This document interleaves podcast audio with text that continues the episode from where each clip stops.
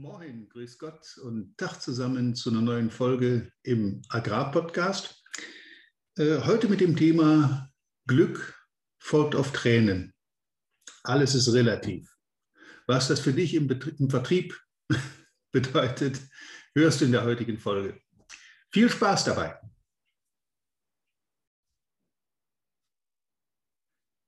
Ja, Glück folgt auf Tränen. Ähm, ich denke, das kann jeder unterschreiben. Und Glück oder Erfolg ist ja auch erst dann messbar, wenn es relativ ist. Wer kein Pech kennt oder kein, äh, keine negativen Erlebnisse kennt, weiß auch Glück nicht zu schätzen. Wenn Glück Normalität wird oder ist, der ein oder andere ist ja in so einer Situation, ähm, dann weiß man es nicht zu schätzen. Dann ist es äh, im Prinzip nichts wert, dann ist es Normalität, dann ist es Standard. In der Relation wird es aber dann doch sehr wirksam. Vielleicht habt ihr im Eingangsintro das Bild hinter mir gesehen. Das ist ein Kartoffelacker, der hier im, äh, im Rheinland, da wo die Flutkatastrophe stattgefunden hat, die auch bei uns war, aber bei weitem nicht so schlimm wie in der Eifel, im Ahrtal zum Beispiel. Äh, das ist kein Vergleich. Wir haben hier ein paar vollgelaufene Keller, wir haben ein paar überflutete Äcker und Felder. Es sind ein paar Brücken gesperrt gewesen, aber das war es denn auch schon. Und äh, von daher ist diese Katastrophe einigermaßen an uns vorbeigegangen. Nicht zuletzt deshalb, weil die Inde, ein kleiner Nebenfluss, der Ruhr, der bei Kirchberg in die Ruhr mündet, einen Damm durchbrochen hat und einen Großteil von seinem Wasser in den Tagebau Inden ergossen hat. Dabei ist, soweit man weiß, leider Gottes dann doch ein Mensch zu Tode gekommen. Aber dieses Ereignis, dieser Dammbruch, der für sich genommen erstmal eine Katastrophe ist, hat dazu geführt, dass die Ruhr halt hier in den tiefer liegenden Orten, ich nenne jetzt mal Jülich und Linnich als Kleinstädte, deutlich weniger Wasser hatte, denn ein Großteil des Inhalts der Inde ist halt im Tagebau verschwunden und nicht in der Ruhr gelandet und hat dann hier noch weitere Flächen überflutet. Glück folgt auf Tränen. Also das Pech auf der einen Seite im Tagebau Inden, das große Schicksal, das auch da eine Person wohl getroffen hat. Soweit ich informiert bin, genaues weiß man nicht, gefunden wurde die Person bisher nicht, ist nach wie vor vermisst, soweit ich weiß, hat dazu geführt, dass die tiefer liegenden Städte deutlich entlastet wurden und das äh, Hochwasser bei weitem nicht diese Ausmaße angenommen hat, die man eigentlich befürchten musste, nach den Bildern aus dem Ahrtal zum Beispiel. Glück folgt auf Tränen. Also die Leute, die jetzt das Pech haben, dass ihnen der Keller vollgelaufen ist, haben natürlich Pech, aber sie haben natürlich andererseits auch wieder großes Glück, dass nicht viel schlimmere Dinge passiert sind, wie, wie gesagt, in der Eifel. Alles ist relativ.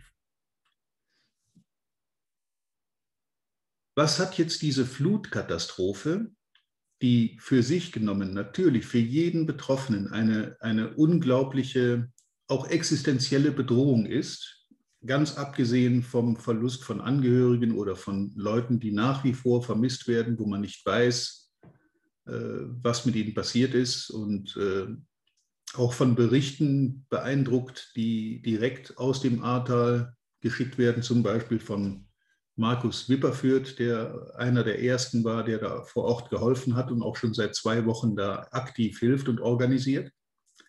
Äh, Wilhelm Hartmann nicht zu vergessen und viele andere. Ein guter Freund von mir ist mit seinem Milchtankwagen jetzt gerade dort vor Ort und versorgt die, das Tal mit Trinkwasser. Der hat einfach mal spontan gesagt, ich äh, hatte zwar vor, Urlaub zu machen, jetzt eine Woche wandern zu gehen oder was er vorhatte, kann ich nicht mehr sagen, aber er hat dann gesagt, okay, ob ich jetzt da durch die Gegend laufe, mehr oder weniger sinnbefreit, dann kann ich mich auch auf meinen LKW setzen, da runterfahren und die Leute mit Wasser versorgen. Das ist einer der wichtigen Punkte, die da im Moment noch vor vielen anderen Dingen fehlen. ja, Wer also das verfolgt, was vor Ort passiert ist, der weiß, was Pech ist, was Katastrophen sind, der weiß, was äh, die Leute da erlitten haben. Was kann jetzt sowas an Gutem haben? Erstens natürlich die, die nicht so sehr betroffen sind, aus welchen Gründen noch immer, die haben alle Glück gehabt, die sind eben nicht in so einer Situation gelandet, geraten wie die Leute dort vor Ort. Aber es hat natürlich auch eine unglaubliche Welle der Hilfsbereitschaft ausgelöst. Und das nicht nur unter Landwirten, unter äh, Bauunternehmern, Gartenlandschaftsbau, um nur die wichtigsten Berufsgruppen zu nennen, ohne die offiziellen Helfer, Feuerwehr, THW, Rotes Kreuz und so weiter. Ich will da gar keine lange Liste machen.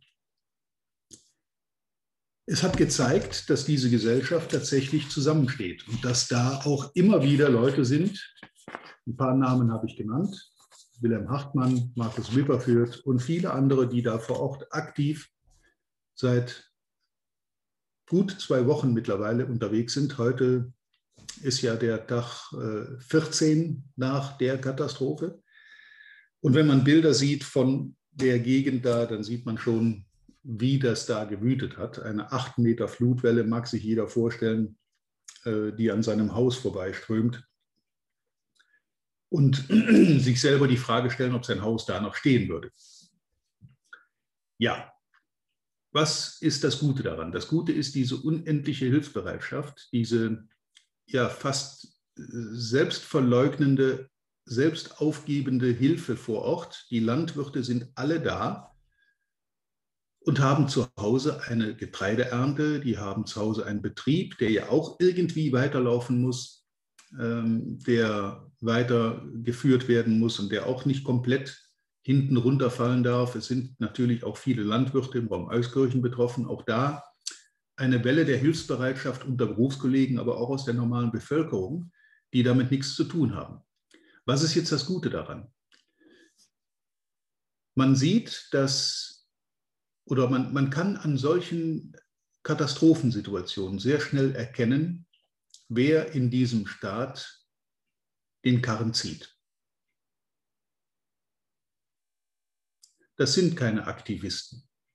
Das sind auch keine Leute, die auf der Straße rumhopsen. Das sind die Leute, die in einer Notsituation anpacken, losfahren, ohne Rücksicht auf eigene Vermögensschäden, auf eigene äh, Einbußen, die man hat oder vielleicht auch eigene Gesundheit. Es gibt einen Haufen verletzte Helfer auch vor Ort, die sich da in den Chaos dann auch verletzt haben. Ähm, die Eindrücke mit nach Hause nehmen, die so leicht nicht zu verarbeiten sind.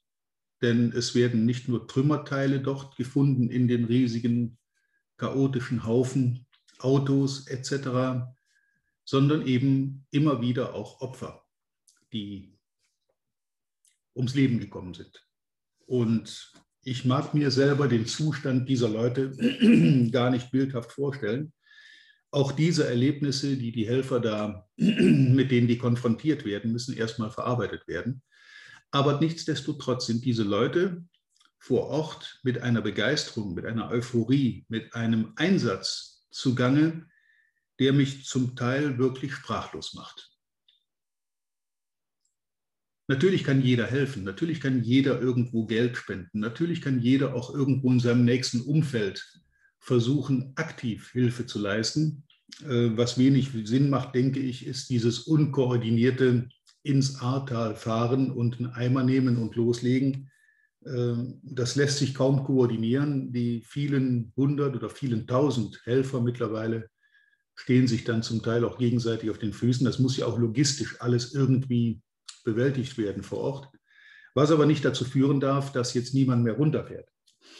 Es sollte nur abgestimmt sein und man sollte sich da überlegen, mit was, mit welcher Leistung, handwerklich oder finanziell oder einfach nur Handlangertätigkeiten, kann ich denn vor Ort wirklich bieten, damit die Leute da weiterkommen. Wie mein Freund mit seinem Milchlaster, der äh, spontan da runtergefahren ist und jetzt das Tal auf und ab fährt und die Container mit Wasser versorgt, die da überall an der Straße stehen.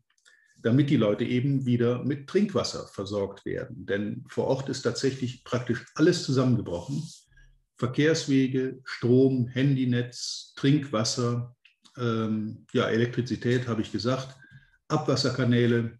Es funktioniert einfach nichts mehr so, wie man es im normalen westlichen Leben gewohnt ist. Und es gibt offensichtlich auch Bundeswehrsoldaten vor Ort, die in Afghanistan waren, die gesagt haben, äh, wir waren in Afghanistan, aber das hier ist schlimmer das, was wir hier vorgefunden haben, ist deutlich schlimmer als dieses Kriegsgebiet von den Zerstörungen her, von dem, was da vor Ort tatsächlich passiert ist. Und das mitten in Deutschland, mitten in Mitteleuropa.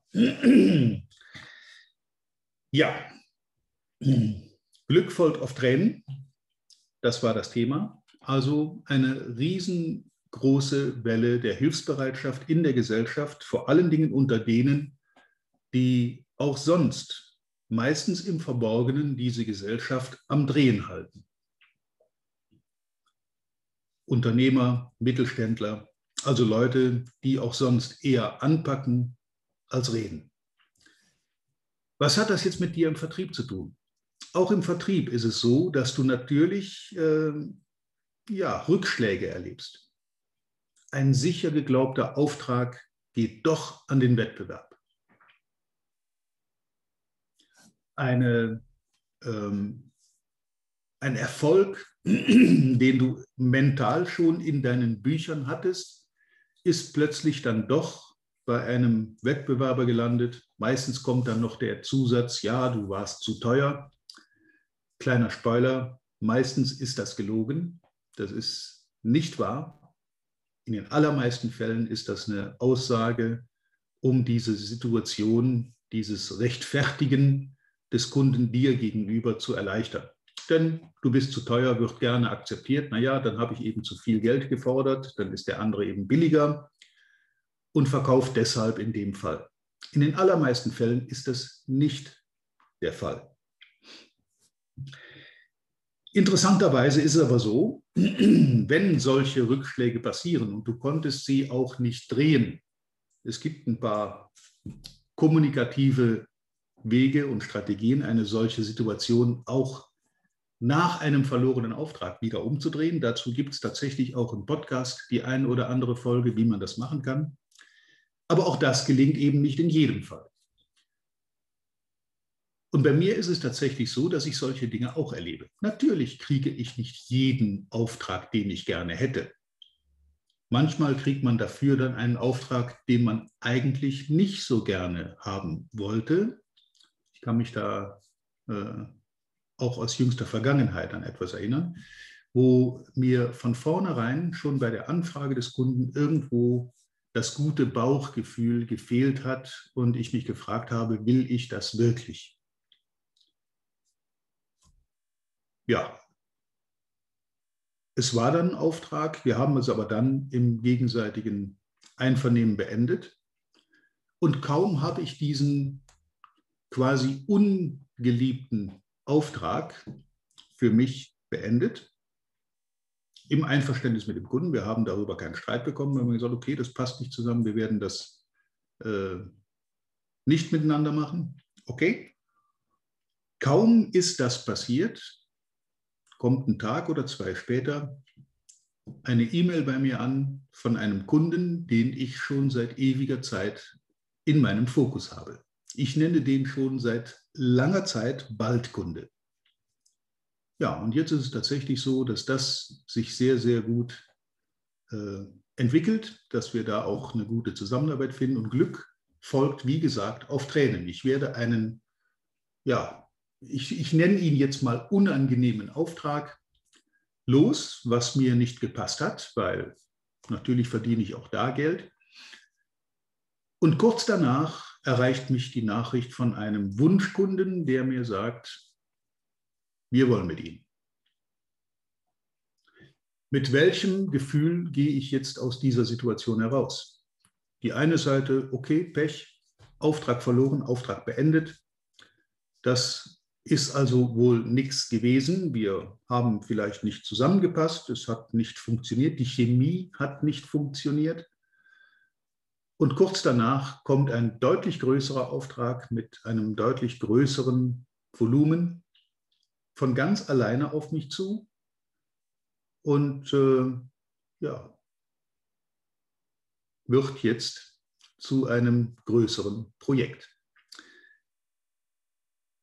Weiteres Beispiel die Pandemie, also Corona, hat mich zunächst mal kalt erwischt. Der Kalender war leer, aber diese gewonnene Zeit habe ich mir dann genommen, um endlich meinen lang gehegten Traum zu erfüllen, mein eigenes Buch zu veröffentlichen. Das habe ich dann geschrieben während der Corona-Zeit, wo ich halt nicht mehr dauernd unterwegs war und keine Zeit hatte, vermeintlich. Natürlich hat man immer Zeit, es ist die Frage, wofür man sich Zeit nimmt.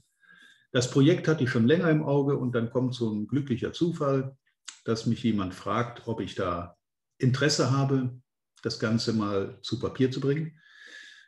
Und ich habe diesen Faden aufgenommen, habe das gemacht, habe mich zumindest anfangs damit schwer getan, aber ich bin heute rückblickend froh, dass ich es gemacht habe, dass Corona gekommen ist. Glück folgt auf Tränen. Ne? Umsatzverlust, Berufsverbot über einen gewissen Zeitraum, äh, keine Hotels, nichts verfügbar, Live-Trainings sind nicht mehr möglich gewesen. Ja, und diese Zeit dann zu nutzen, endlich das Projekt zu Ende zu bringen, was mir schon ewig im Kopf rumgeht. Äh, jetzt im Nachhinein ein sehr gutes, ein sehr äh, ja, stolzes Gefühl, wenn man das heute noch so sagen darf. Ich bin da ein bisschen stolz drauf. Auch, dass dieses Buch tatsächlich gekauft wird und von vielen Leuten auch positiv bewertet wird. Ich habe eine ganze Menge positives Feedback von den Leuten bekommen, die es schon gekauft haben. Denn keiner, der das Buch gekauft hat, konnte ja wissen, was drinsteht. Wenn ich ein Buch kaufe, dann kann man das vielleicht mal querlesen, man kann den, den Deckel hinten lesen mit einer Kurzzusammenfassung. Ich bleibe am Titel hängen, ich bleibe vielleicht am Cover hängen, aber was ich mir da wirklich einkaufe, weiß ja keiner, der jetzt erstmal blind auf den Button drückt und das Buch im Online-Shop beim Verlag bestellt. Und wenn dann trotzdem positive Rückmeldungen kommen, erfreut mich das umso mehr. Wie gesagt, Glück folgt auf Tränen. Und Glück, auch für Vertriebler, kannst du nur dann genießen, wenn du wirklich auch selber durch das eine oder andere tiefe Tal gewandert bist. Leute, die nur Glück kennen, wissen es nicht zu schätzen.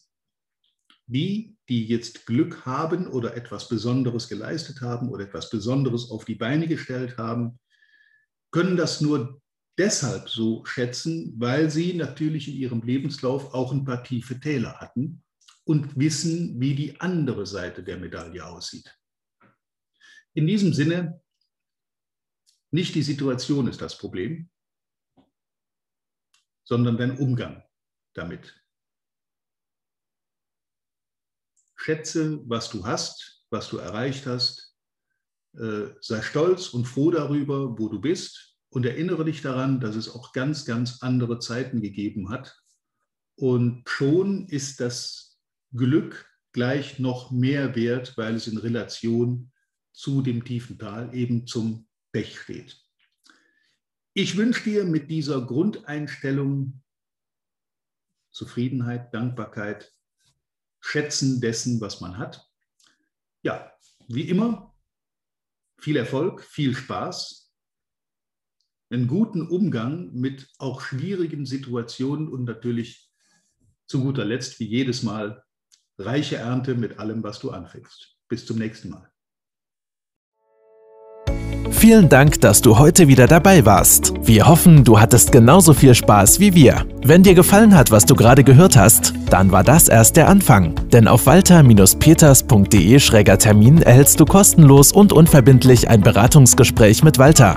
In diesem 30-minütigen, völlig kostenfreien Erstgespräch erarbeitet Walter mit dir einen Schritt-für-Schritt-Plan, den du direkt anwenden kannst. Du lernst zum Beispiel, wie du deinen Umsatz innerhalb weniger Wochen deutlich steigerst, wie du mehr Neukunden für dich gewinnst und deine Verkaufsgespräche erfolgreich abschließt. Da Walter immer nur eine begrenzte Zahl von Anfragen bearbeiten kann, warte nicht zu lange. Denn Fakt ist, wer weiterkommen will, braucht einen Experten. Walter hat mit über 40 Jahren im Vertrieb und 15 Jahren als Trainer schon zahlreichen erfolgreichen Unternehmen dabei geholfen, ihre Umsätze massiv zu steigern und Kundenverhandlungen deutlich zu vereinfachen. Wenn du also wissen willst, ob du für ein Erstgespräch in Frage kommst, geh auf walter-peters.de-termin und fülle das Formular aus. Bis zum nächsten Mal bei Erfolgreich im Agrarvertrieb, der Agrarpodcast. Wir wünschen dir reiche Ernte.